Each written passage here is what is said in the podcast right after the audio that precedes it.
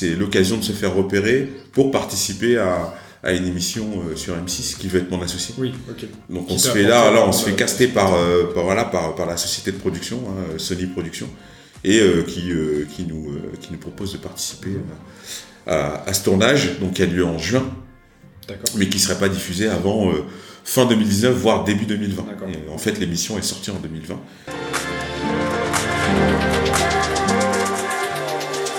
Où je m'étais amusé à faire des, des maintiens de protège tibia pour tout le monde. Ouais. Euh, et que bah, ils ont fini au poignet de, de Georges Weah, au poignet de, de Zidane, au poignet de Drogba. Ouais.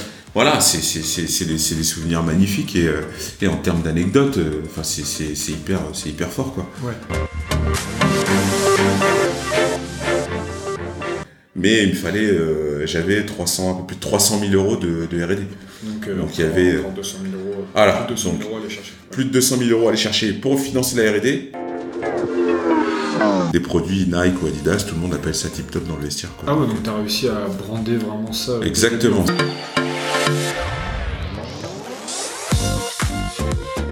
Nous avons à apprendre de chacun. Je suis Baptiste Piocel, entrepreneur et cofondateur de Canoa, des guides culturels et digitaux sur mesure. Avec anecdotes, je vous partage des histoires incroyables qui changeront votre vie. Découvrez des anecdotes insolites et incroyables de personnalités connues ou non, et dont on va tirer ensemble trois leçons sur la vie, le travail ou l'entrepreneuriat afin d'exploser notre qualité de vie.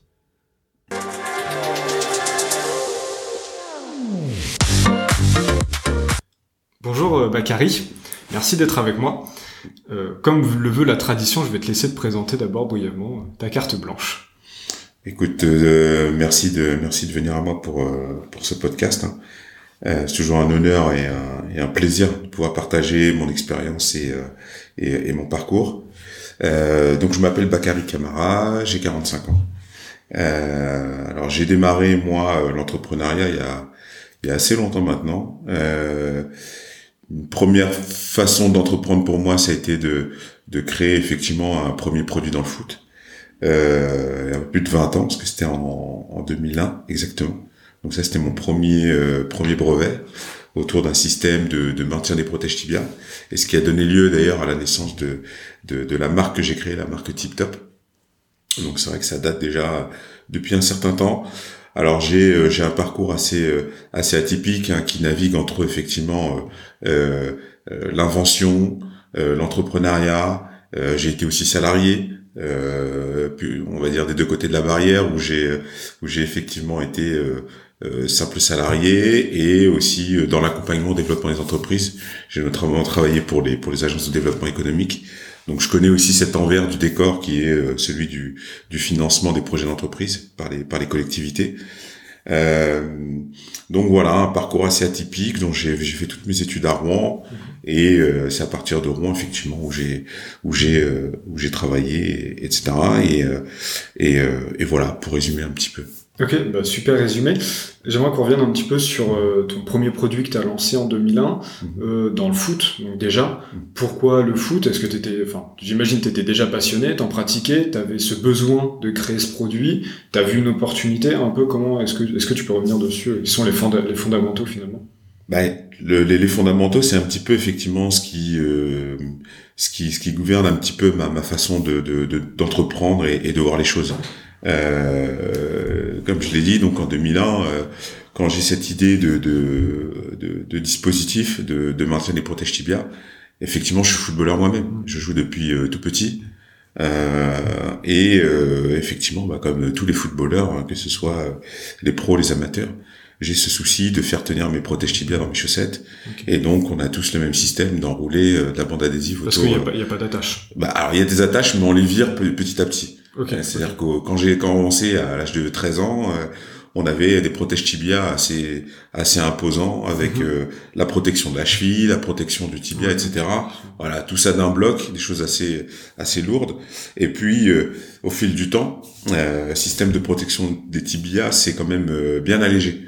Voilà, avec des nouveaux matériaux, avec euh, des nouvelles formes, etc. et on arrive euh, petit à petit à des, à des coques toutes simples. Euh, alors il y a eu deux, il y a eu deux périodes. Il y a la période où les protèges tibia n'étaient pas obligatoires Mhm. dans la réglementation, euh, et euh, et puis petit à petit ils sont devenus obligatoires.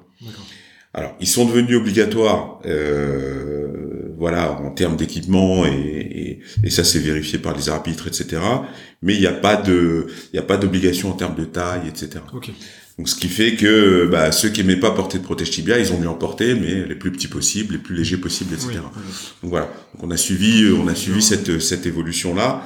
Et en tout cas, pour revenir, voilà, au, au, au maintien, euh, tout ce qui était un peu superflu, eh ben on l'a fait sauter. Donc euh, il y avait des petites euh, sangles velcro, etc., des élastiques autour du mollet. Alors ça, ça, ça gênait un peu, donc euh, on les virait, etc. Donc euh, on est venu très rapidement à juste mettre la coque dans la chaussette Ouais. et après bah, utiliser euh, du strap, euh, Hmm. du scotch, n'importe quoi pour pour venir les les, les tenir. Alors il y a aussi l'effet de style, hein, c'était un petit peu euh, voilà ça faisait pro là d'avoir un petit peu sa, sa bande adhésive blanche euh, autour de la chaussette. Donc voilà c'est pour pallier à ces besoins là qu'effectivement j'ai j'ai pensé à ce système donc qui était déjà un- une réponse à mes propres besoins. Et puis bah voyant tous mes tous mes tous mes, mes coéquipiers dans les vestiaires et et les adversaires, et puis en regardant la télé et en voyant que le besoin était là aussi chez les pros, je me suis bien imaginé ce, ce concept, et puis je suis allé jusqu'au bout.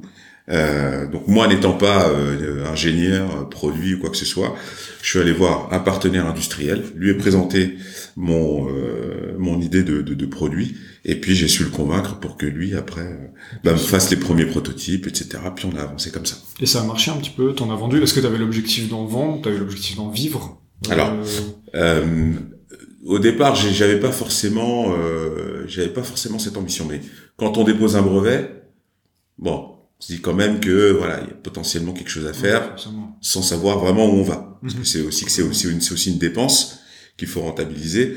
Donc euh, autant dire que si on le fait, c'est qu'on a aussi euh, voilà euh, derrière l'esprit que que potentiellement il y a il y a, il y a du chiffre d'affaires euh, derrière quoi la clé. Et euh, et en fait, euh, alors je l'ai je l'ai déposé en me disant bon même si moi j'ai pas les ressources pour pouvoir l'exploiter, je le ferai exploiter et puis voilà. ouais. euh, donc je suis parti dans cette idée-là.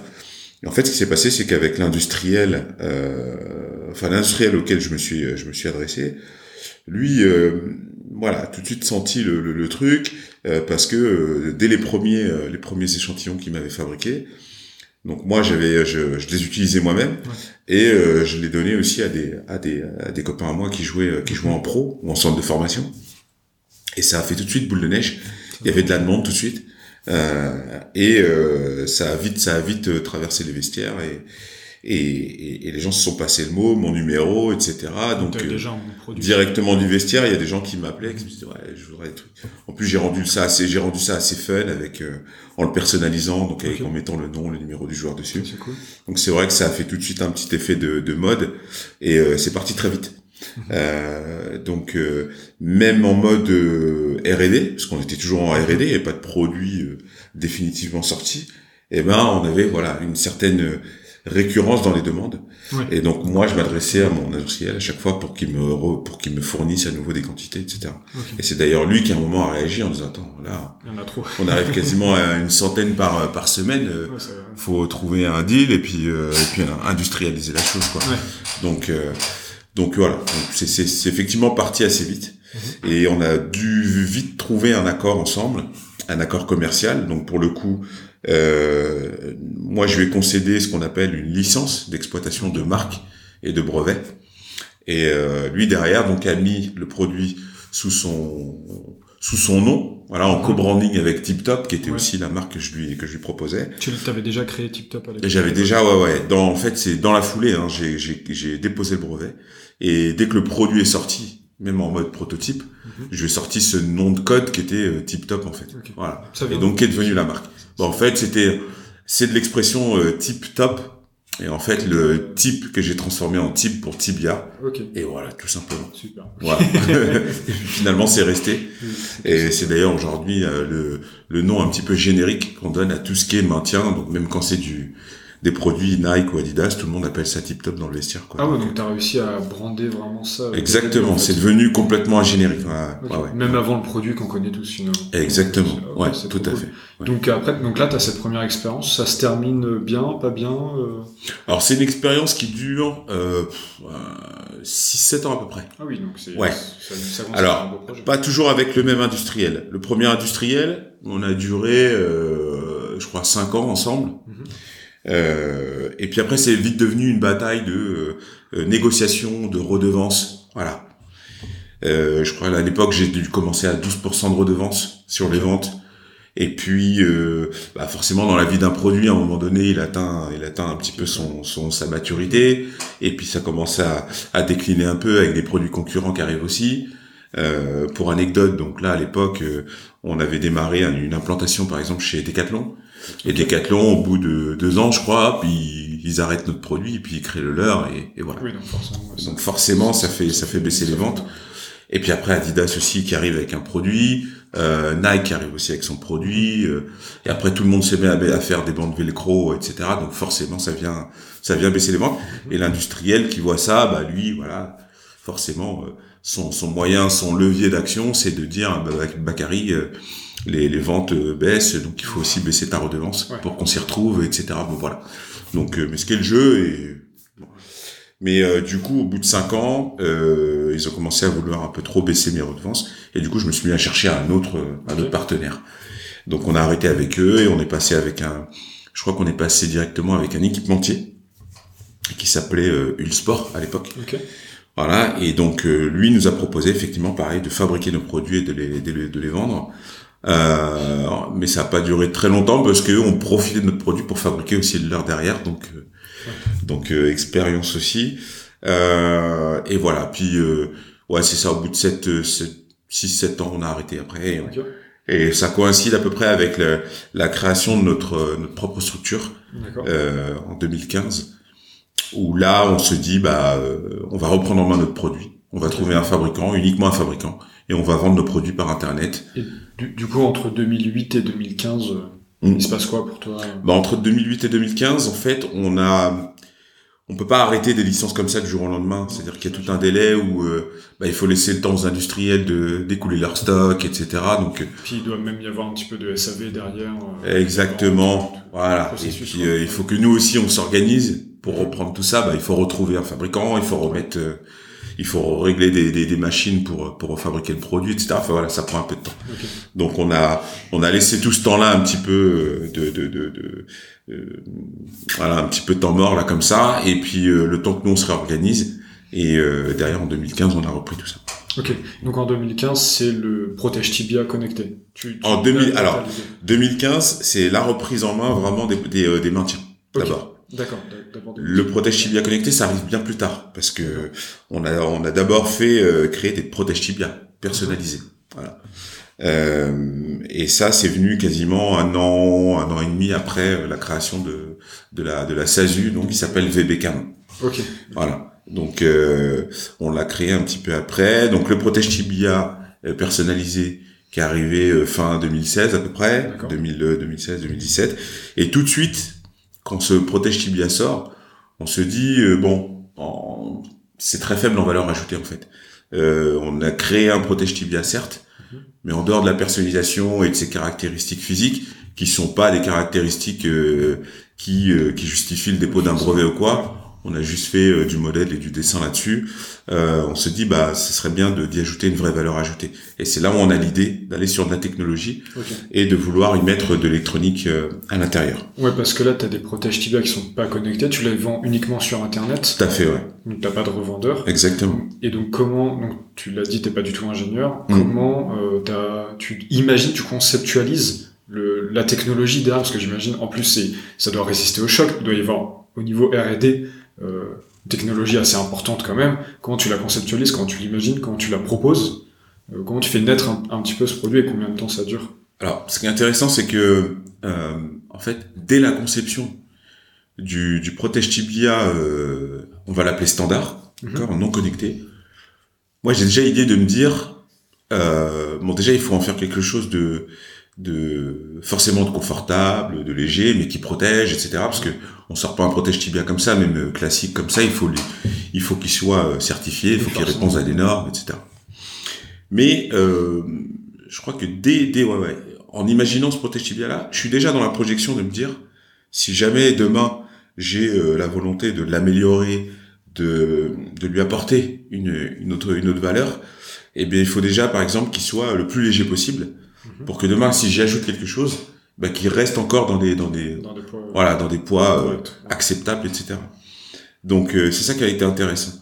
Donc du coup euh, on va dire que l'idée l'idée du connecté elle est elle est quand même arrivée assez tôt. D'accord. Elle est arrivée assez tôt et euh, je l'imagine déjà quand je crée le, la première version du protège tibia.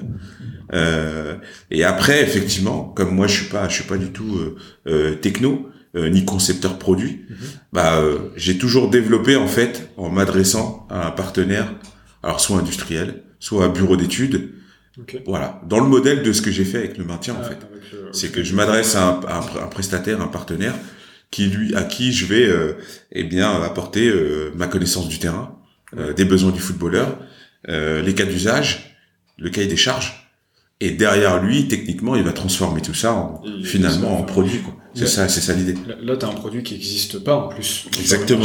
Et eh oui, complètement. Mais est-ce que t'as pas peur? Parce que moi, je, alors dans mon cas peut-être pas, mais euh, vis-à-vis de beaucoup d'entrepreneurs que je connais, ils auraient peur de livrer le secret un peu à quelqu'un d'autre. Bien comment, sûr. Comment t'arrives à Bien sûr. ça? J'imagine que tu as eu peur forcément. Ouais. Comment t'arrives à, à lui faire suffisamment confiance à l'industriel, à te dire bah non il va pas voler mon produit. Que, comment t'arrives un petit peu à, à gérer ça? C'est là où c'est là où effectivement alors euh, c'est là où j'ai une première expérience du maintien où je vais m'adresser à un industriel comme ça euh, qui pourrait faire, forcément faire sans moi etc. T'étais sur la à la région rouennaise Toujours? Toujours. Ouais, ouais, ouais. J'ai, j'ai, j'ai démarré euh, dès 2001. Je suis ici. C'est juste après mes études quasiment. D'accord. Et, euh, et en fait, oui, oui. C'est, c'est là où vient toute la notion de, de, de propriété intellectuelle, en fait. Sans pour autant avoir déposé, euh, j'allais dire un brevet dès le départ.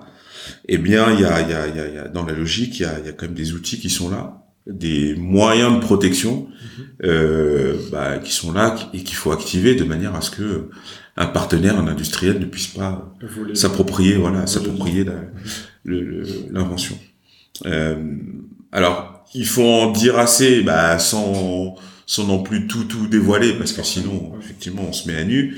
Mais euh, donc je parlais d'outils et euh, il y a des moyens de de, de, de, de protection euh, alors ça va de euh, bah déjà tout ce qu'on tout ce qu'on a pu avoir comme idée, comme comme concept, c'est de toute façon le rédiger et d'utiliser ce qu'on appelle la, la, lettre solo, qui est euh, qui est un qui est un moyen de protection. Alors un faible moyen de protection, mais qui euh, euh comment dire, qui est là en fait pour dater un petit peu les choses. Voilà, ça date des choses. C'est-à-dire que à l'aide de cette lettre solo, ça vous donne euh, la priorité sur une date, mhm. d'accord, à, laquelle vous avez déposé cette cette lettre. En fait, c'est une enveloppe cachetée, euh, comment on appelle ça, mis sous scellé en fait, dans laquelle vous avez déjà euh, rédigé un tas de choses, etc., qui n'est pas le brevet du tout, mais euh, qui va permettre, de dire, voilà, qui va permettre à cette date-là, voilà, exactement. Et le jour où je dépose un brevet, même si c'est deux mois, trois mois après, je peux revenir à cette date et bénéficier de l'antériorité du dépôt. De, Donc ça c'est donc ça c'est quand même assez c'est quand même assez euh, assez intéressant. Et puis euh, bah, après il y a tout ce qui est euh, lettre lettre de confidentialité etc. Oui, voilà. il fait des accords et puis très souvent l'industriel n'a rien à y gagner à, à voler tout. Voilà exactement. Il pas la connaissance du marché. Exactement il connaît pas le marché il connaît pas les enjeux etc. Bon voilà. C'est quand même, c'est quand même assez rare. Oui, et puis même s'ils veulent, parce que ça marche pour un produit, mais ça marche pour toute autre idée. Au final, si on donne une idée à 100 personnes dans une pièce, il y aura 100 produits, 100 projets différents. Donc de toute façon, euh, souvent, euh, il vaut mieux collaborer plutôt que se faire concurrence. Exactement, exactement. Et puis euh, foncièrement, euh, j'allais dire le, le, le, partenaire, on lui apporte pas un, un, nouveau savoir-faire ou quelque chose voilà de très critique en fait. Euh, on, si on s'est adressé à lui, c'est parce que euh, on sait qu'il a, il a le savoir-faire. Donc euh, quelque part, ça va pas lui changer la vie. Il va avoir un nouveau produit à fabriquer. Donc il a tout intérêt à, voilà, à bien faire les choses. Il fait il fait son métier. Ouais. Exactement. Complètement. Donc là, on est en 2016-2017 à peu près. Donc là, on est en 2016-2017, ouais. Combien de temps tu mets à, à faire ce nouveau produit high-tech à- et combien de temps se passe entre le moment où tu as l'idée et où le moment où tu commences à le vendre? Alors, comme j'ai dit tout à l'heure, moi l'idée, elle est venue quand même assez tôt. Elle vient, elle vient vraiment, euh, ouais, quasiment en 2016, fin 2016, quand j'ai l'idée du protège tibia euh, standard. Ok. Euh, les choses démarrent vraiment. Alors elles démarrent assez rapidement en fait, parce que c'est au bout de quoi, de, de, de six mois, un an de, de commercialisation du protège tibia standard, que, que je sens qu'effectivement il faut, il faut pas traîner en fait. Il faut pas traîner à lui amener de la valeur ajoutée, parce, que, euh, derrière, ils vont arriver. et puis- Ouais, et puis, et puis, et puis finalement, le marché du protège tibia euh, personnalisé, alors, c'est beaucoup d'initiatives locales, en France, euh, un peu à l'étranger, etc. Il y a peut-être une boîte au Portugal qui fait vraiment euh, ça de manière très euh, démocratisée, euh, avec euh, certainement un support vraiment industriel. Euh, mais sinon, on est les seuls, nous, déjà, à cette époque-là, déjà à faire du Made in France, Ouais. et à avoir vraiment des partenaires industriels. C'est-à-dire qu'on est quasiment les seuls à pouvoir demain, euh, voilà, en, en 48 heures, 72 heures, répondre à une commande de 200 paires de protège tibia. Ça, on, voilà. Parce que on a investi dans des, dans des moules d'injection plastique, euh, dans euh, la fabrication industrielle de mousse, etc. Donc, Ouais. A- on est- on est câblé pour ça. La logistique, ouais. Exactement. Donc on a les stocks facilement, etc. Donc euh, on a cet avantage-là, mais euh, euh, voilà, on se dit euh, cet avantage-là, euh, finalement, il est, il y a très peu de barrières à l'entrée. et Il y a d'autres acteurs qui peuvent le faire. Tout à sans fait. problème. Ouais. Donc finalement, euh, c'est quasiment au bout de d'un an que, euh, à partir de ce protège tibia là, bah, je commence déjà à bricoler euh, une maquette euh, pour expliquer un petit peu ce que je veux faire. Et, euh, et donc ouais, c'est arrivé très rapidement. hein. Fin fin 2017 donc quasiment. Donc un an après. Tu Un an après, ouais. Un an après, j'ai une première maquette avec laquelle euh, bah, je commence à, à aller voir euh, des investisseurs et leur dire bah voilà, j'ai l'idée de faire ça. euh, Est-ce que vous êtes prêts à me suivre, etc. Ok. Et donc là, ça marche. Donc là- tu, tu récupères des, des investisseurs. Alors, je récupère pas tout de suite des investisseurs. Euh, je vais d'abord voir la BPI, D'accord. voilà, à qui je demande un financement pour euh, pour réaliser une preuve de concept. Ok. Donc cette preuve de concept, c'est euh, montrer qu'on a la capacité, au travers d'un protège tibia, de récupérer de la donnée et de le connecter à un téléphone portable. Donc euh, c'est une maquette qui a rien à voir avec ce que ce qu'est le protège tibia connecté aujourd'hui. hein. On y ajoute euh, deux oreilles en caoutchouc euh, de, de Mickey, là, à l'intérieur duquel on met un capteur et Ouais. Voilà, tout simplement. Donc euh, c'est comme si on avait scotché un- une électronique Ouais. dessus, Ouais. tout simplement. C'est pas intégré dans le. Voilà. dans- Et montrer que, bah, en le mettant au tibia, on arrive à, réc- à récupérer de la donnée. Donc c'est comme ça qu'on démarre. Donc on a une première aide de la BPI à ce niveau-là, c'est la, la bourse French Tech. Et puis, euh, donc là, euh, c'est quasiment, euh, ouais, un an après seulement. Parce qu'en fait, euh, quand je fais ma preuve de concept, c'est avec la preuve de concept que, que, que je commence à faire, euh, à aller voir des investisseurs. Alors sans pour autant lever des fonds tout de suite. Ok. J'ai au moins leur retour sur le fait de dire ça m'intéresse, ça m'intéresse pas. Ouais. Voilà, on y croit, on n'y croit pas. Ouais. Donc ça, ça dure quasiment un an. Mais moi, en fait, j'attends pas. J'attends pas. euh, j'attends pas de lever des fonds. Et ce que je fais, euh, je vais voir ma banque et je lui explique le projet et qui me dit, ok, euh, on te suivrait là-dessus et euh, si tu as besoin d'un prêt tout de suite, euh, on te le fait. Donc je prends ce risque-là de faire déjà un premier prêt bancaire. À l'époque, c'était quand même déjà euh, 100 000 euros. Oui, donc. euh, Donc ça je prends ce risque. de faire un bon start. euh, Ouais, exactement. Ça me permet de démarrer ma R&D sans attendre de lever des fonds. Ouais. Donc je prends le risque et j'y vais et, et je démarre. Et parfois, je reviens un petit peu sur ça, ça peut être aussi intéressant de se dire, bon, bah, je prends un risque personnel parce que je fais un emprunt, mais en même temps, je suis tout seul sur ma boîte. J'ai Alors- compte à rendre à personne parce que, bon, avec les investisseurs, ça se passe très souvent bien, mais il y a des fois où on va pouvoir être bloqué, on va... Les deux, Voilà. les deux sont vrais, les deux sont nécessaires. C'est-à-dire que euh, pour lever des fonds et pour engager des gens, il faut montrer que nous on est, Mm. on est capable de prendre des risques. Sinon, euh, sinon c'est c'est c'est bizarre. D'accord, ouais. Voilà. Euh, et puis en même temps, effectivement, il y a cette notion de temps où euh, bah, j'ai la chance d'avoir un banquier qui me fait confiance Mm. et qui croit au projet. Ça me permet de pas perdre de temps et, et de pas de pas attendre après après des gens pour démarrer quoi. Donc euh, donc effectivement, euh, là ça a permis de démarrer. Et puis euh, sur ce genre de projet, on parle quand même de de deux ans, trois ans de R&D Oui. quand ça se passe bien. Sinon, la mise au point de de- d'objets connectés, ce genre de choses, c'est beaucoup plus en général. Ouais, ouais, c'est beaucoup plus. Et en fait, là où je gagne du temps, c'est que encore une fois, je m'adresse aux bons interlocuteurs, aux bons bureaux d'études, qui ont déjà cette appétence dans bah, dans l'objet connecté déjà, et surtout dans des dans des contraintes euh, euh, d'utilisation euh, de, de, de l'IoT.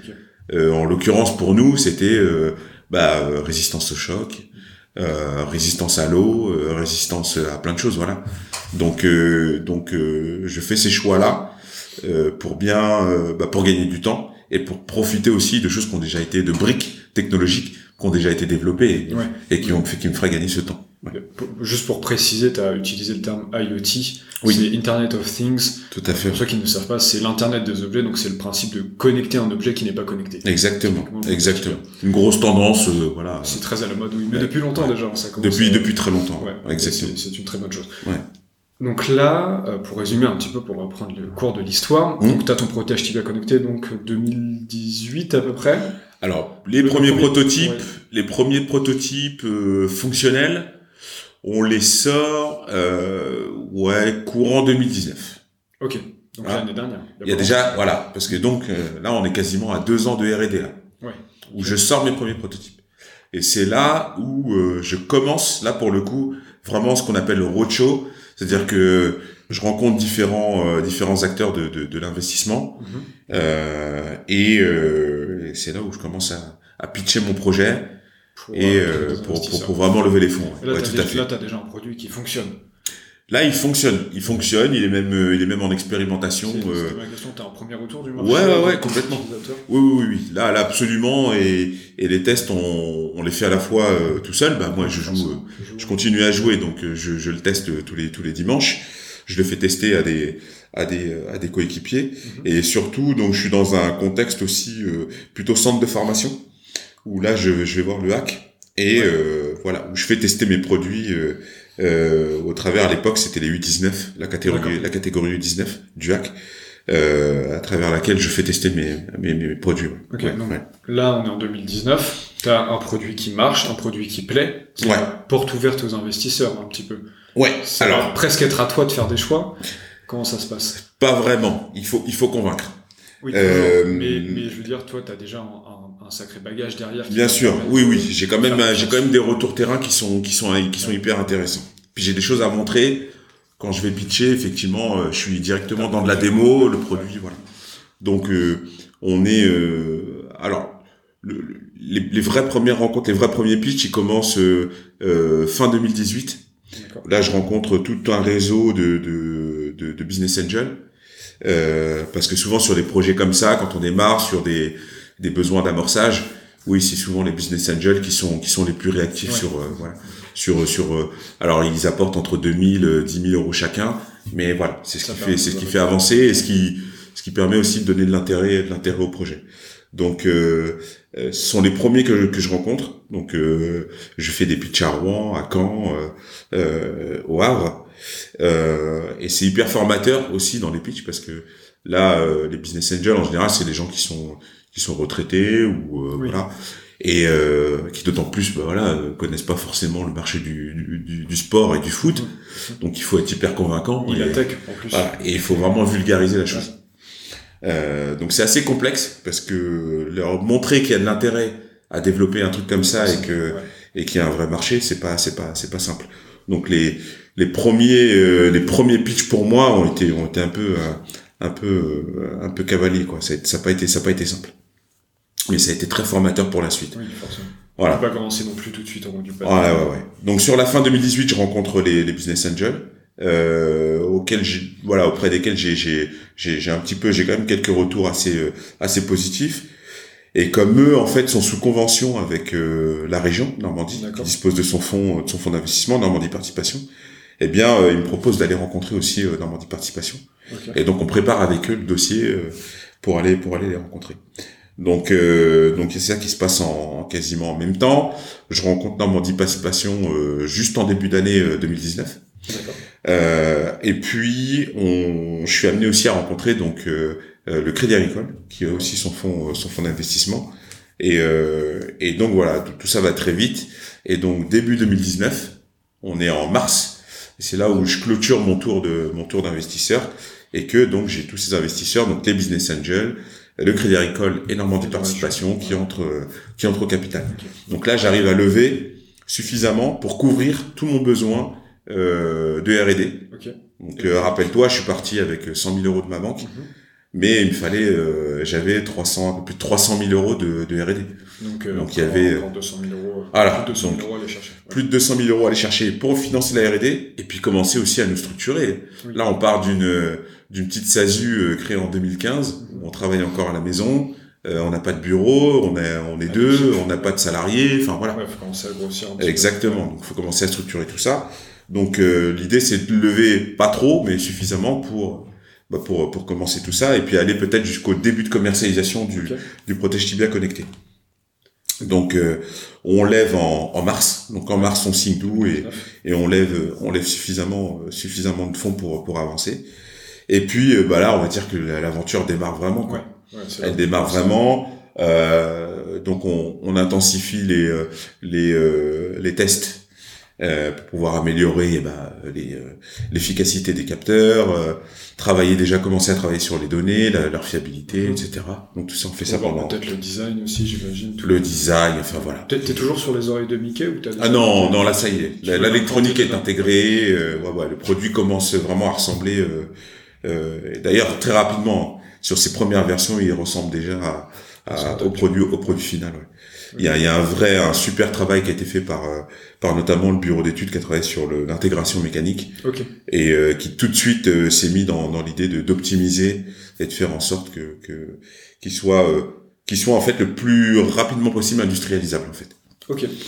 Et donc donc, ça c'est en mars 2019. Donc mars 2019, on lève, on continue les tests et on continue à développer. Alors euh, on est moins sur la mécanique, on est plus sur la notion de logiciel embarqué. Donc toute l'intelligence du protège tibia lui-même, à être autonome, à enregistrer lui-même ses données, à pouvoir déverser les données euh, euh, quasiment euh, de manière voilà automatique par du Wi-Fi, par du Bluetooth, etc. et puis de l'autre côté, un autre bureau d'études qui lui travaille vraiment sur l'application. Sur l'application mobile. J'allais revenir justement parce que tu as une application, en fait, toutes les données vont être envoyées à une application sur laquelle le footballeur va pouvoir Exactement. suivre ses statistiques d'après-match, etc. Tout à fait. Donc tu as vraiment deux, deux, deux finalement euh, enfin, de logiciels, de parties techniques. À partir de quel moment tu arrives à commercialiser les premiers les premiers protèges tibia, à faire la promotion, à faire la pub? On t'a vu sur les réseaux sociaux, tu as rencontré hmm. de grandes stars du football. Euh, à partir de quand est-ce que ça commence vraiment le bon bah j'ai mon produit, je le vends? Ouais. Alors toute la partie euh, alors la partie com euh, elle arrive un peu plus tard, euh, plutôt euh, alors septembre où on commence à parler vraiment du produit, le mettre en avant et, euh, et essayer de, de, de, de, plus de voir comment le marché réagit en fait. Donc on, on, passe notamment par une, une campagne Kiss Kiss Bank Bank où, on, où on fait, on propose le produit en fait en, en pré-vente. Ouais. L'idée c'est vraiment ressentir un petit peu le marché. Donc euh, on fait quelques quelques quelques contributions et et euh, donc on organise ça. Je crois que c'est en août août septembre on fait une petite opération d'un mois où euh, voilà on propose le produit à différents prix avec euh, voilà un t-shirt en plus euh, des accessoires en plus. Et bah, il se trouve que ça ça ça ça, ça démarre bien parce qu'on fait on met sans contribution une centaine de contributions sur cette campagne et, et on fait tout en, un mois. Voilà on vend tout donc les retours sont assez positifs et en fait là on n'a toujours pas trouvé d'industriel pour fabriquer le produit d'accord ok voilà. Euh, et le côté communication par les joueurs de foot professionnels, euh, on l'utilise pas pour le connecter. D'accord. Parce qu'on n'a pas suffisamment de recul pour se dire que ce sera un produit pour les pour les joueurs de foot professionnels. Donc on n'a pas de pro qui l'utilise, etc. Hormis le centre de formation euh, au Havre, exactement. Ouais. Donc en fait, euh, tout ce qu'on fait avec les pros, c'est uniquement pour la partie non connectée, les maintiens, les protèges bien personnalisés en fait. D'accord. Voilà. Et c'est encore le cas aujourd'hui. On n'a pas, on n'est pas du tout sur un marché pro pour le pour le connecter. Donc euh, donc en septembre, on, on, on, finalise avec cette cette campagne KissKissBankBank Bank euh, qui est assez intéressante. Et en fait, entre septembre et euh, décembre, l'enjeu c'est de trouver un industriel qui nous fabrique le produit de bout en bout en fait. D'accord. Donc, mais t'as as déjà des prototypes de produits euh, Ah mais on a des protos. voilà. Ouais. On a le produit en mode proto, mais le proto ça coûte cher et euh, donc tout ce qu'on sort en proto, euh, voilà, c'est c'est quand même c'est quand même c'est quand même ouais, c'est quand même euh, consommateur de, de, de, trésorerie en fait. Donc c'est pour ça qu'il faut vite trouver un industriel et, et sortir les premières pièces quoi. Donc on on est sur cet enjeu de trouver d'ailleurs euh, à cette époque-là, on se dit bah tiens, on va peut-être euh, ce qui serait bien, ce serait de, de profiter des fêtes de, de fin d'année, donc de fin 2019, pour pouvoir euh, pour pouvoir vendre le produit. Et en fait, trouver un industriel, c'est pas simple. surtout, surtout du made in France. Surtout surtout en voulant faire du made in France. Ouais. Mm, mm, mm. Mais bon, on, en, comparaison avec ce qu'on aurait pu faire en Asie euh, pour un lancement de produit, voilà. On avait tout intérêt à, à rester en France et, ah, et, il y a suffisamment, ouais. Je, je, pense que de toute façon, la valeur ajoutée à produire en France, même si ça coûte plus cher, c'est plus long, c'est plus compliqué, elle est tellement importante par rapport à du made in China ou du made in Asia. Exactement. On garde un contrôle sur sa techno. Euh, on a une maîtrise aussi de volume qui est assez intéressante. On s'engage pas sur des sur des trucs incroyables, euh, à faire venir des conteneurs avec euh, des potentialités de produits euh, défectueux, du rebut. Enfin voilà, c'est hyper risqué. Même par rapport aux clients, aux, utilisateurs. Alors il n'y avait pas encore eu la crise et le renouveau du Made in France, mais il y avait déjà cet intérêt. Et puis les, ouais, les gens veulent du français et ont beaucoup plus confiance quand c'est du français. Donc. Non, mais exactement. Il y a tous ces paramètres qui sont importants et puis la, notion, la notion de, de effectivement de, de protection industrielle aussi, elle était, elle était aussi, elle était aussi importante quoi. Et euh, il se trouve que dans cette période, il y a, il y a un autre paramètre aussi, c'est qu'en en, donc juste avant, en mai, donc on, on a nos protos, mai-juin, on participe à un salon euh, Vivatech, qui est, euh, qui est, le salon d'innovation à Paris. Et là, on a l'occasion de présenter ben, en fait nos protos, mhm. euh, mais qui ressemblent à qui ressemblent à des produits finis finalement. Et, euh, et de là, en fait, on, bah, il y a eu un premier coup un petit peu un peu un peu qui a, qui, a, fait un peu le buzz hein, c'est c'est le fait d'avoir présenté ça au président de la République en fait qui passait par là et euh, donc Emmanuel Macron à qui on a on a présenté et c'est vrai que là on a on a eu une, petite séquence toute petite séquence vidéo qui, qui a, fait un peu le buzz sur nos réseaux et euh, qui nous a fait un peu de visibilité. Donc juste avant la campagne Kiss Kiss Bank donc tout ça se c'était bien aligné. Et surtout euh, ce salon Vivatech en fait c'est le c'est l'occasion de se faire repérer pour participer à à une émission euh, sur M6 qui veut être mon associé. Oui, ok. Donc on se fait là, là on se fait caster par, euh, par voilà par par la société de production, hein, Sony Production, et euh, qui qui nous qui nous propose de participer mhm. à, à, ce tournage, donc qui a lieu en juin, mais qui serait pas diffusé avant fin 2019 voire début 2020. Et en fait l'émission est sortie en 2020. Euh, en janvier 2020. Janvier 2020. Ouais. Donc c'est allé très vite. ancien que ça. Ouais. Ouais, c'est allé très très vite et euh, du coup on a on, donc on a été casté en mai, tournage en juin mhm. et euh, sortie de l'émission en, en, en, janvier. Et donc ça, ça a participé aussi donc au, un petit peu de financement puisque là à cette occasion-là on, on lève 40 000 euros auprès de, de Catherine Barba donc qui, qui investit dans dans l'entreprise. Ouais. Donc ouais, il y a, y a tout un tout un tout un lot là de d'événements qui se sont passés euh, et qui nous mène jusqu'à euh, industrialisation du produit euh, fin 2019, donc décembre, euh, décembre janvier, et en fin janvier on arrive à commercialiser les premiers, euh, la première série industrielle, juste après l'émission euh, d'M6. Et tu les commercialises, commercialises pardon, uniquement sur Internet? Uniquement sur Internet, ouais. ouais, ouais. Parce que j'ai vu, on va avancer un petit peu dans le temps et on va après passer à l'anecdote. donc là on est fin 2020 juste après les fêtes. Euh, donc là, j'ai vu que tu commençais à vendre auprès de revendeurs euh, Go Sport, si je me trompe pas. Alors, toujours, en fait, nos stratégies, pour l'instant encore aujourd'hui, euh, effectivement fin 2020, c'est de proposer le Protection bien connecté uniquement sur Internet. D'accord. ok. Et ça, ça répond aussi aux contraintes qu'on a par rapport à la fabrication française notamment. Voilà, avec des coûts qui font que bah on n'est pas on n'est pas encore câblé pour pouvoir euh, vendre revendre à des à des sports voilà qui eux quand même ont des marges aussi à, à, faire. À faire effectivement, ouais. Voilà. Et, et, donc là, c'est quels sont les projets un petit peu? Parce que j'imagine 2020, bon, ça a forcément été impacté, mm. mais tu as réussi quand même à faire connaître ton produit, à le vendre. Ouais. Euh, donc euh, tu l'as dit, tu l'as bien précisé tout à l'heure, tu t'adresses aux amateurs voire semi-pro, ouais. bien compris, en, en, full B2C ou un petit peu de B2B. Est-ce que tu as équipé euh, les centres de formation, par exemple? Alors, alors on a, on est sur un, on est sur un modèle B2C aujourd'hui. D'accord. Euh, depuis un an, donc avec cette période, cette année, cette période Covid, et en fait, on a mis à profit ce, ce toutes ces toutes ces cette succession de confinements là mhm. avec l'arrêt euh, l'arrêt clair du, du, du, foot amateur mhm. Pour pouvoir bah, euh, développer une solution qui s'adresse plutôt en B2B pour le coup au club et euh, permettre de, de mesurer et euh, de travailler sur la performance de l'équipe. Okay.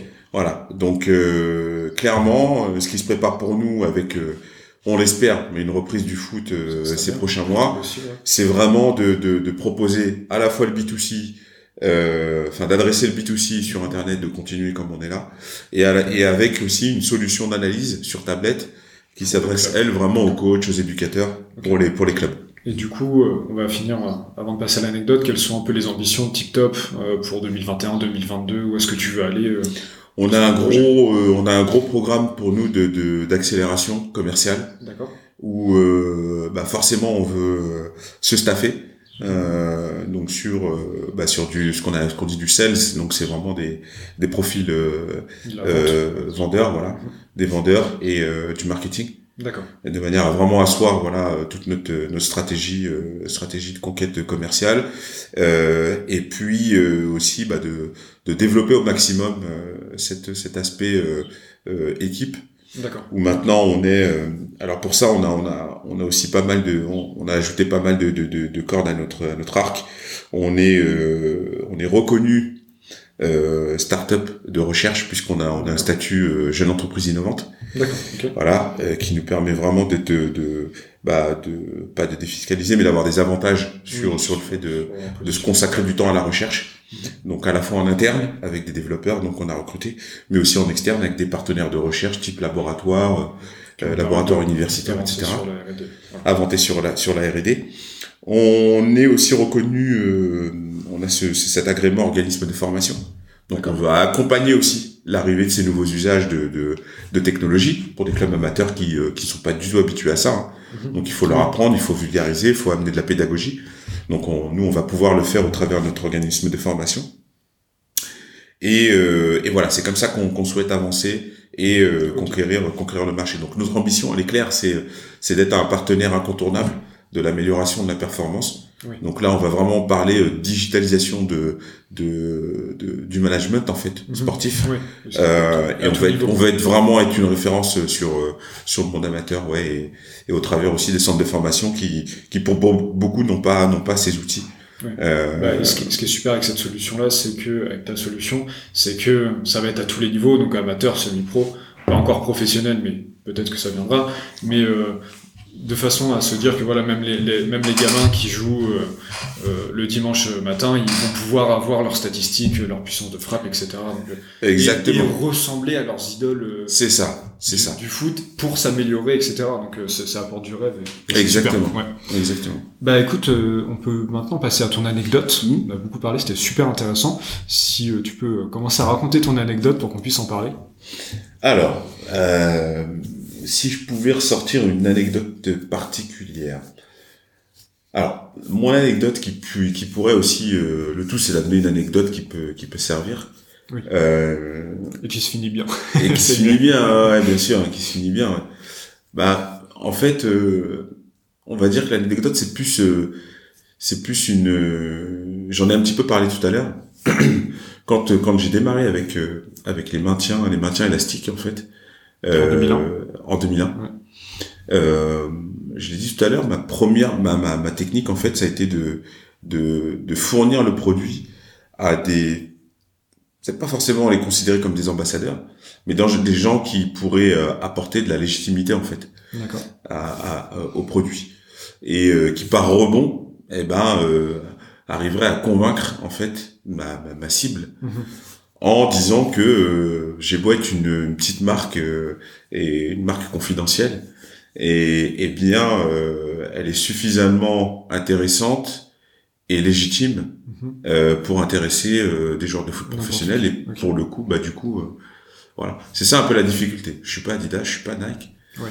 donc mais, mais quand même à, à dire voilà. bah, vous avez vu ces personnes là me font confiance donc faites-moi confiance finalement. Exactement. C'est un peu une stratégie euh, que tu utilises toujours aujourd'hui. Exactement. Si on te suit sur les réseaux sociaux, on va voir. C'est ça, en fait. Il y a une pancarte avec Aubameyang derrière, tu l'as vu, tu as vu Neymar récemment, je crois. Ouais, ouais. donc tu vois des stars du football Mm. qui vont t'apporter cette légitimité, qui vont pouvoir permettre à ta vraie cible de, de te faire confiance finalement. Exactement. Et, et, et, ça, en fait, euh, oui, effectivement, c'est pas c'est pas une anecdote ponctuelle, mais c'est c'est c'est plutôt effectivement quelque chose que j'ai démarré il y a il y a très longtemps. Et euh, finalement, c'est une ligne de conduite que j'ai. Ouais.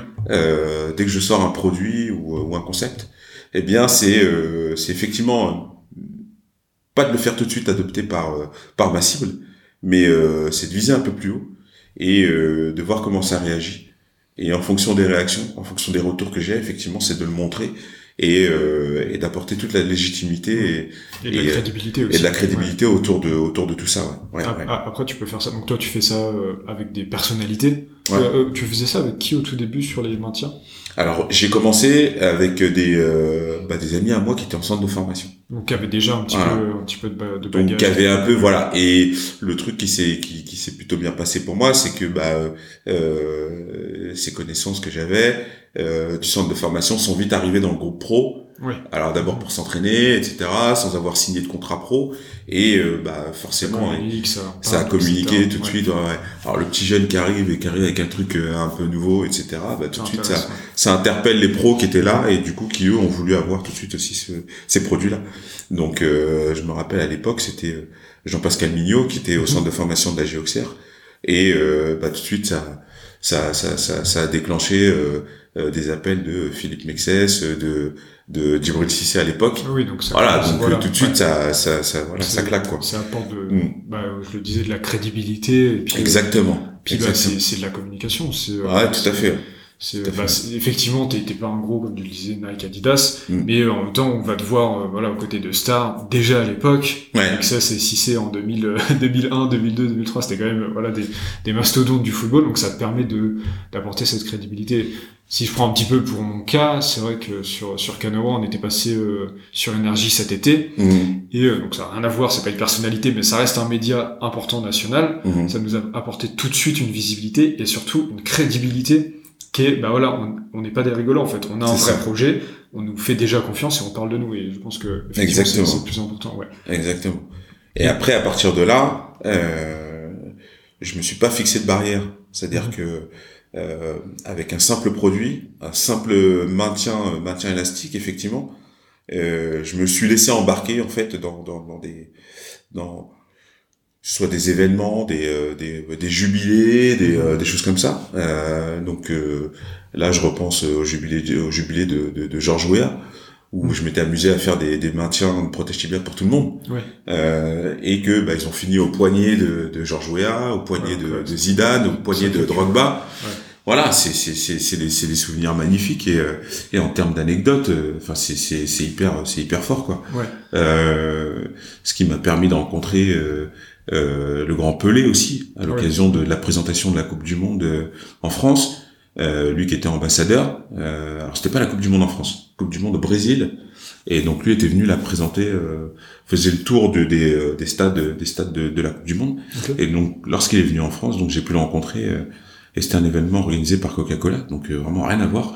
Et euh, donc j'ai réussi à m'incruster dans ce truc-là, lui, lui faire des, des maintiens avec le drapeau du Brésil et et, euh, et faire la photo avec lui. Enfin c'est Ouais. c'est- c'est énorme quoi. C'est c'est intemporel comme euh, comme. Ah bah non, euh, c'est certain. Mais Voilà. comment t'arrives à rencontrer des, des, des, des, des gens qui sont, enfin des personnes, des mecs qui sont inaccessibles totalement? Enfin, on parle de Pelé, on parle de Zidane, de Weah. Enfin, voilà. co- comment en fait t'arrives Alors, est-ce que tu, tu fais jouer tes contacts? Est-ce que petit à petit tu dis t'as rencontré Zidane et peut-être que Zidane va parler à, à, à Pelé, ou alors juste au culot tu fonces et puis tu verras bien. Ça ne se fait vraiment pas comme ça. C'est c'est pas c'est pas Zidane qui m'a permis de rencontrer Pelé. Le, le Pelé, je l'ai rencontré parce que j'ai un ami à moi qui était en stage chez Coca-Cola en contrôle de Mais ça gestion. reste du contact. Ouais. ça reste du contact, mais c'est pas du tout les contacts, euh, on va dire à haut niveau. Il y a, il y a, il y a des euh, toutes ces personnes-là. Euh, il y en a beaucoup à part Zidane que j'ai rencontré euh, deux trois fois, mais euh, bah, voilà, Pelé c'était une fois dans ma vie euh, et basta quoi. C'est Donc, l'occasion euh, qu'il faut saisir. Au... Voilà, c'est une occasion qu'il Ouais. faut saisir et, euh, et, et, et je me mets pas de barrière et, euh, et je tente et euh, je recherche un petit peu dans mon réseau et, et même si c'est euh, la secrétaire d'un tel ou ou ce qu'on appelle le petit personnel, bah, c'est souvent ce petit personnel qui permet de d'arriver d'arriver à mes fins quoi. Donc par contre voilà et de manière anecdotique voilà j'ai aussi pris beaucoup de risques. Hein. C'est c'est c'est pas mal de, de, de, déplacements pour rien. Euh, c'est euh, des déceptions. Ah ouais, il y a beaucoup de c'est des déceptions, mais voilà. Et mais, mais il faut avoir cette ténacité et, et euh, garder garder en tête ses objectifs. Euh, alors très rapidement, euh, faut pas non plus se tromper. Voilà, c'est ça. C'est que c'est que d'aller voir Pelé, Pelé pour moi c'était pas une c'était pas une fin en soi. Non. C'était pas c'était alors la rencontre avec Pelé est super mais euh, mais il fallait absolument que j'ai euh, ma photo avec mon produit avec Pelé voilà, c'était ça l'objectif. ouais. voilà. Il faut pas être un petit peu euh, en, tant que fan ouais mais c'est c'est c'est pas simple hein, de mettre de mettre de mettre ça de côté euh, mais voilà c'est c'est euh, c'est un, c'est un espèce d'apprentissage et euh, et aussi bah, garder vraiment rester focus sur son sur son entreprise et ce qu'on ce qu'on recherche vraiment quoi. Bah, c'est aussi un petit peu ce que ce que j'essaie de faire avec ce podcast ça va être bah voilà au tout début, sur la première je fonctionne avec mon réseau, avec mes amis, avec ma famille, et petit à petit gravir les échelons pour euh, finalement atteindre bah, des personnes plus importantes avec des histoires. Tout le monde a une histoire de dingue, mais voilà, des personnes plus connues qui vont aussi m'apporter de, la, visibilité, de la crédibilité, des auditeurs, etc. Et c'est vraiment super intéressant parce que finalement, tu as commencé en 2001 avec cette vision et cette euh, technique entre guillemets de, de, communication, et tu l'as toujours euh, en 2020, 19 ans plus tard. Ouais. Alors avec euh, avec des outils qui sont pas les mêmes. À l'époque, quand je fais ça, il n'y a, ah, y a pas de réseaux sociaux, il y a rien. Donc euh, j'ai juste mon mon petit appareil photo jetable et je récupère des des selfies comme ça. Hein. Donc, euh, ouais, ça a bien changé. Ah, ça ça a bien changé, ouais, ça a bien changé. Et Alain, c'était presque encore plus dur à l'époque de rencontrer ces personnes-là parce que il y avait pas les réseaux sociaux, parce qu'il y avait pas cette facilité de communication. C'est ça, la, la, la, prise de contact, elle est beaucoup plus compliquée. Hein. Bah Donc euh, c'est là où je parle de prise de risque en fait. Mhm. Euh, je me rappelle euh, euh être allé, euh, par exemple, en Égypte à la Coupe d'Afrique des Nations. Ah oui, donc oui. Voilà, sans, sans aucune garantie, sans aucune garantie de rencontrer qui que ce soit. Enfin, j'y vais comme ça, je prépare des produits, je pars avec ma valise avec euh, des, des maintiens. Euh, euh, je me rappelle, j'avais mis les drapeaux de, de, de, de différentes nations, le Togo, le Sénégal, l'Algérie, etc. et ça parce que j'avais réussi dans l'année à équiper certains joueurs euh, donc je comptais croiser sur, sur, voilà sur, sur, en, sur place en Égypte mais sans aucune garantie donc je me suis dit allez j'y vais et puis une fois là-bas on verra mais en même donc, temps, euh, tu, tu, te donnes les moyens d'arriver à tes fins. C'est, tu t'es pas dit, bon bah je vais rester à Rouen. Et ah bah, c'est sûr qu'en étant à Rouen, j'allais rien faire. je vais attendre que Pelé vienne à Rouen et peut-être que j'irai voir. C'est ça, c'est ça. Mais je me suis dit, moi allez, on va tenter le coup. J'avais, j'étais, j'avais réussi, j'avais réussi à rentrer en contact avec certains joueurs. Donc, euh, à mon avis, si je vais là-bas et que arriver là-bas, euh, j'arrive à ne serait-ce que les croiser mmh. et dire oui, c'est moi, euh, tip top bon bah là déjà j'arriverai peut-être à retenir leur attention et bah, c'est ce qui s'est passé et euh, en essayant de enfin en, en passant les, les mailles de de de de de, de, filer de la, sécurité des choses comme ça dans les hôtels euh, et bah c'est là où on arrive à croiser le regard d'un joueur ou mmh. deux etc et puis et puis voilà quoi donc petit à petit euh, voilà montrer qu'on n'est pas un simple supporter qu'on est qu'on voilà c'est que voilà, c'est vraiment moi qui étais en contact avec eux pour pour leur donner ces, ces fameux maintiens. Et ils étaient plutôt contents de me voir de me voir là-bas, de voir que j'avais fait effectivement tout ce ce, ce, ce mhm. déplacement euh, et, bah, euh, et de venir à eux. C'était c'était voilà, c'était c'était montre que que j'avais vraiment envie de de de, de bah, d'avancer. Bah, j'imagine aussi que pour des personnes comme ça qui sont tout le temps sollicitées, tout le temps en contact avec plein de gens, bah, de dire bon bah le mec il lance sa marque, c'est lui-même en personne qui vient, il envoie pas quelqu'un, il envoie pas un contact, il vient direct, il prend le risque de me voir, bah ça joue aussi beaucoup. Bien sûr. Pas, oh, le copain d'un copain m'a dit que euh, tu devais lui envoyer un message, bah non ça ça marche pas. C'est clair, c'est clair. Et ça reste des êtres humains donc finalement. Euh, tout à fait. C'est ça qu'ils recherche aussi. Non non mais c'est ça. Mm. On peut maintenant passer peut-être, euh, après cette super anecdote, mmh. euh, aux, trois leçons que tu as, que as envie de donner euh, à nos auditeurs. Mmh. Donc, bah, directement lié à, à, ce parcours, hein, c'est ça. C'est, Donc déjà, c'est, effectivement ne pas, ne pas se mettre de barrières. je crois que la première leçon, c'est ça. C'est, c'est pas se dire définitivement que, que, que, que quelqu'un ou ou euh, que quelqu'un est inaccessible en fait. Ouais. C'est c'est de se donner les moyens de pouvoir euh, de pouvoir y arriver, de de, de pouvoir euh, de pouvoir le, y accéder, de pouvoir le toucher Mhm. euh, via euh, enfin quel que soit quel que soit l'intermédiaire finalement. Euh, souvent la personne qui va qui va avoir la clé de la porte et pas celle à, auquel on s'attendait. Donc euh, ne pas négliger, ouais, Mhm. effectivement, ne pas négliger euh, la standardiste, euh, le secrétaire, etc. Voilà. Ça me fait très plaisir parce que c'est exactement le, le mantra de, de, ce de ce podcast, c'est on a à Mhm. apprendre de chacun. Exactement. Et, de et ah ouais, ouais, de n'importe qui et et euh, et ça euh, j'ai j'ai plein d'exemples en la matière. hein. Ça a été euh, voilà. On se dit euh, le- la personne à toucher euh, dans, dans un dans un staff pro euh, c'est c'est le joueur il faut que j'arrive à accéder au, au joueur etc et ben non souvent Non, ça a été l'intendant l'intendant qui est super important, qui fournit ouais. tous les équipements aux joueurs. D'ailleurs, la, la plupart du temps, c'est même euh, les intendants qui m'ont appelé pour me dire, bah, j'ai tel joueur, tel joueur, tel joueur, qu'osaient pas m'appeler directement, Mhm. et donc ils sont passés par l'intendant pour dire, bah tiens, Ouais. on aimerait bien avoir tel produit, tel produit, quoi. Ouais, Donc voilà, il faut, je crois qu'il faut, il faut négliger personne. Mhm. Euh, donc euh, croire en ses objectifs et les, et les maintenir, euh, ne pas négliger effectivement, euh, euh, Qui que ce soit. voilà, qui que ce soit dans, dans, dans son parcours. Donc ça, c'est deux enseignements euh, principaux.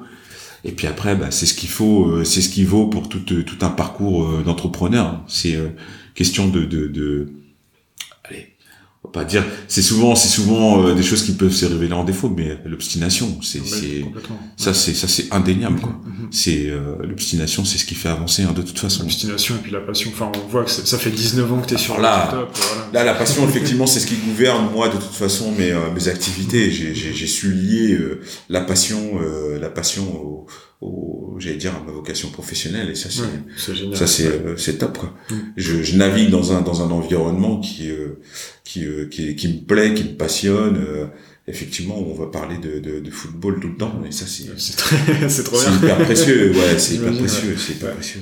Donc, pour résumer, donc ça serait ne pas se mettre de barrières et, et prendre des risques, ne négliger Personne.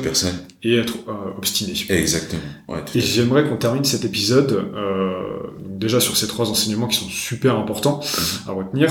Et donc tu l'as dit, ne négligez personne et petit à petit gravir les échelons. Donc maintenant, donc c'est une tradition que j'ai instaurée depuis le dernier épisode, que tu me donnes une personne que je pourrais euh, contacter euh, pour faire cet épisode, qui serait intéressé pour passer euh, dans ce post, dans ce podcast pour faire un épisode tout à fait passionnant.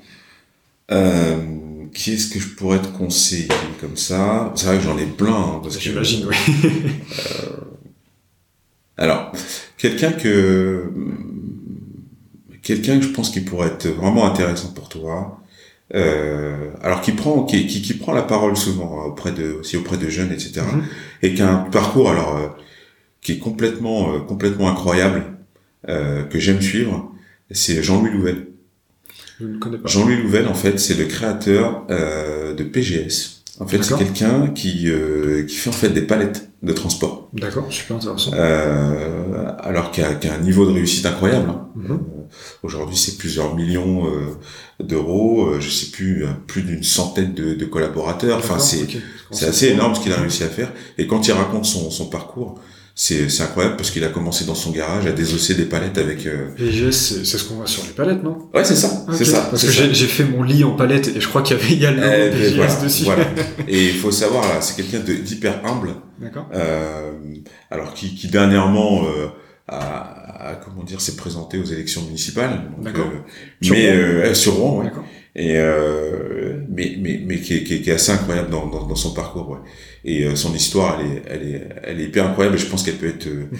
hyper euh, hyper intéressante pour pour le public que tu recherches, Ok. Bah, enfin que, auquel tu t'adresses. ouais. je, Ouais, je me renseignerai. euh, Voilà. je sais pas, j'irai le contacter euh, de ta part. C'est très gentil. Bah écoute, merci beaucoup Kamari. Merci à toi. Merci à toi. Je- J'en perds mes mots. Euh, pour cet épisode, c'était vraiment super intéressant. Euh, merci de, de, de m'avoir accordé du temps euh, Un pour mes plaisir. auditeurs. Et, euh, et à très bientôt. À merci. bientôt. À Au bientôt. revoir. Au revoir.